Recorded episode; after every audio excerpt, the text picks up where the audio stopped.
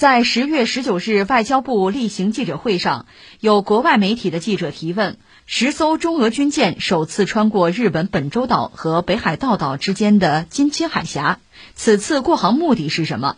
并且还将此与台湾海峡相提并论。对此，汪文斌回应称。你问两者有何不同？我可以告诉你，是谁在炫耀武力、滋事挑衅？是谁打着航行自由的幌子搞军事威慑、破坏地区的和平稳定？国际社会看的是清清楚楚。先说这个事儿吧，这事儿前两天我们还关注到了相关的一个插曲啊。事儿是这样，就是在这个月十七号吧，中俄海军是结束了在俄罗斯彼得大帝湾附近海域举行的。二零二一，这是联合军事演习，海军演习吧。然后在十八号，中俄的参演一共十条船吧，首次同时通过日本的京青海峡。日本方面，日本防卫省说呢，是派了舰机进行情报收集和警戒监视。啊，值得聊一句的还有这个金青海峡吧。如果大家对地图感兴趣啊，你看一下日本那个地图，日本列岛嘛，那几个岛哈，京青海峡呢在北边，在那个本州岛和北海道岛之间。你从地图上看，这个海峡其实很窄的。你看啊，左西右东嘛，左边也就是西边吧，就是日本海；东边呢，这右手那边哈，海峡那边是太平洋。等于说，京津海峡是把日本海和太平洋连起来。那你说，中俄的舰队为什么要从这过呢？因为双方是在彼得大帝湾演习，彼得大帝湾是在日本海，演习完了之后要去太平洋，从这肯定是近呢。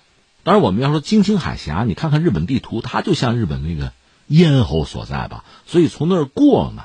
你说日本人感到不适，或者说呃有点关注，这个咱可以理解。另一方面，我们要说呢，有一个所谓第一岛链，你应该知道，龙困浅滩嘛。就是如果说中国是一条巨龙的话，它是面向太平洋的。但是呢，有所谓岛链封锁，第一、第二、第三条岛链。第一岛链离中国的本土最近的一条岛链，岛链嘛，那就是一系列岛屿啊。如果你把它看作是一条链条的话，确实可以阻碍和封锁中国前出太平洋。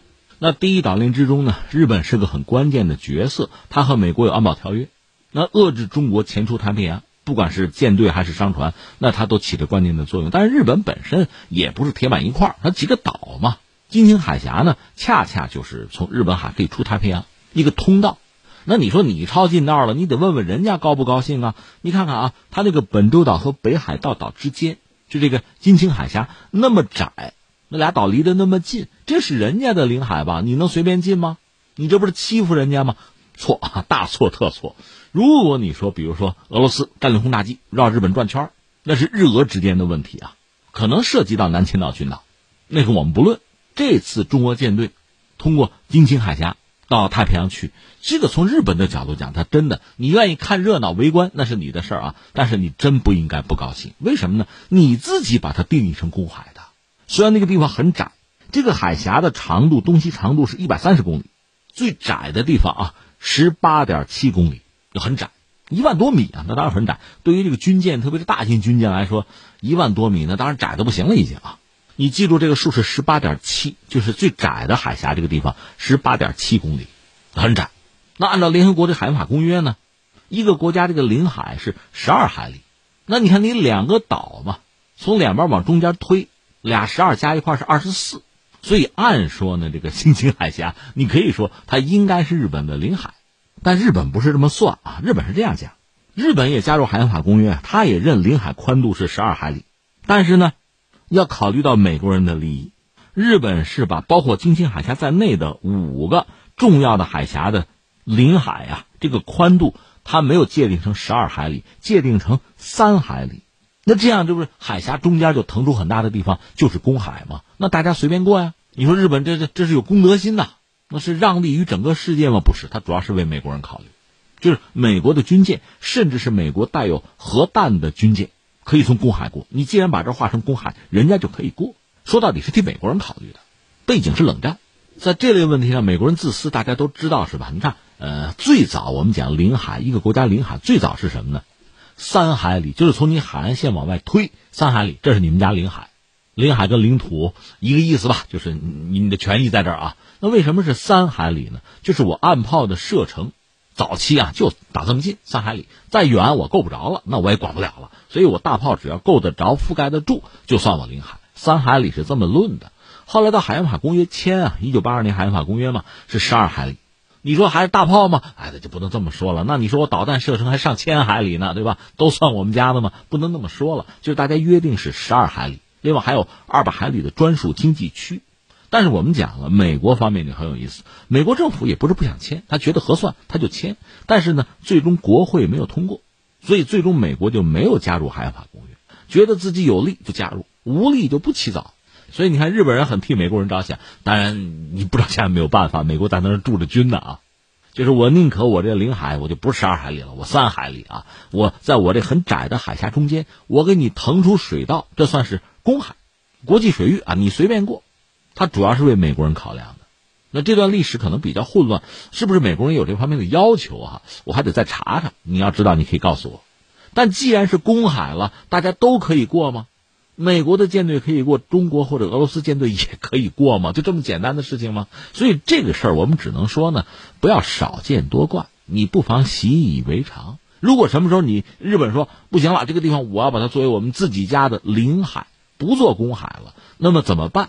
我想那就国际上去协商吧。海法公约，如果你加入的话，那你该提申请提申请，那大家该商量去商量。但是现在既然它还是公海，那该怎么着怎么着。这是一个事儿，还有一个事儿就是中俄演习期间呢，这不是有花絮吗？就是美国军舰闯过来了，由俄罗斯的军舰把它拦住赶走，甚至双方这个舰艇最近的距离可能就几十米、六十米吧，这非常危险，几乎就撞上了。这个事情我们要说呢，一个是演习在彼得大帝湾附近，那是人家俄罗斯领海，这个没得说，谁也没得说，美国也认。那么美国军舰跑过来呢，要么就是有意捣乱，要么就是想收集一些相关的信号吧。电子战领域的东西了，有人说，你看这个双方参演各五条船嘛，中国的那个万吨大驱幺零幺号南昌舰是最大，怎么他不上阵啊？呃，三点，第一呢，就是杀鸡焉用牛刀，用不着嘛。另外，最关键的还不在这儿，这个地方是俄罗斯的领海，俄罗斯保护自己的领海，当然得他上，而且他虽然说军舰不是很先进哈，够用。换句话说，如果不是俄罗斯请求中国，中国船也不易出动啊。这是人家的事儿，是俄罗斯和美国之间的故事啊。另外，这次演习本身呢，体现出一个是中俄这种互信，包括在军事领域的互信啊，达到相当高的水平。但另一方面呢，并没有结盟。结盟是什么意思呢？你军事领域的结盟，你比如北约就是嘛。如果某某挨打了，那大家都得帮他，谁打了他，我们一块上，这是结盟。那既然没有结盟，对方也没有提出这个要求，人家自己能处理，当然我们就看看就是了。那最后再回到这条新闻上。呃，外交部的发言人就中俄舰队通过这个京津海峡有一个答记者问，记者倒没有问中俄舰队应不应该过这个海峡，肯定是应该过，问都不要问。原因刚才我们讲了，主要是有记者可能别有用心，他拿这个京津海峡和台湾海峡做比，那意思就是说，有些西方国家的军舰过这个台湾海峡，那你中国就不高兴。那现在你过人家京津海峡，那人家不高兴也应该吧？那我们的外交部发言人给了一个很犀利的回应。其实你仔细想想，这个问题本身就不对嘛，没有可比性。这道理很简单嘛。京津海峡我们知道，这边是北海道，这边是本州，这都是日本的领土，没得说。而且是日本自愿把领海这个范围从十二海里压到三海里，把中间空出来作为呃公海，作为国际通道，这是你自愿的。所以中国海军过，俄罗斯海军过，日本的你愿意看你看，这也算是你的权利啊，所谓监视哈。但是你没什么好说，而且事后日本人也没有提过抗议啊，就说他也认这个事儿，没什么可说的。只不过以前中俄舰队没有联合过来过，多过几回你习惯了就好了。可是我们知道台湾海峡是这样子吗？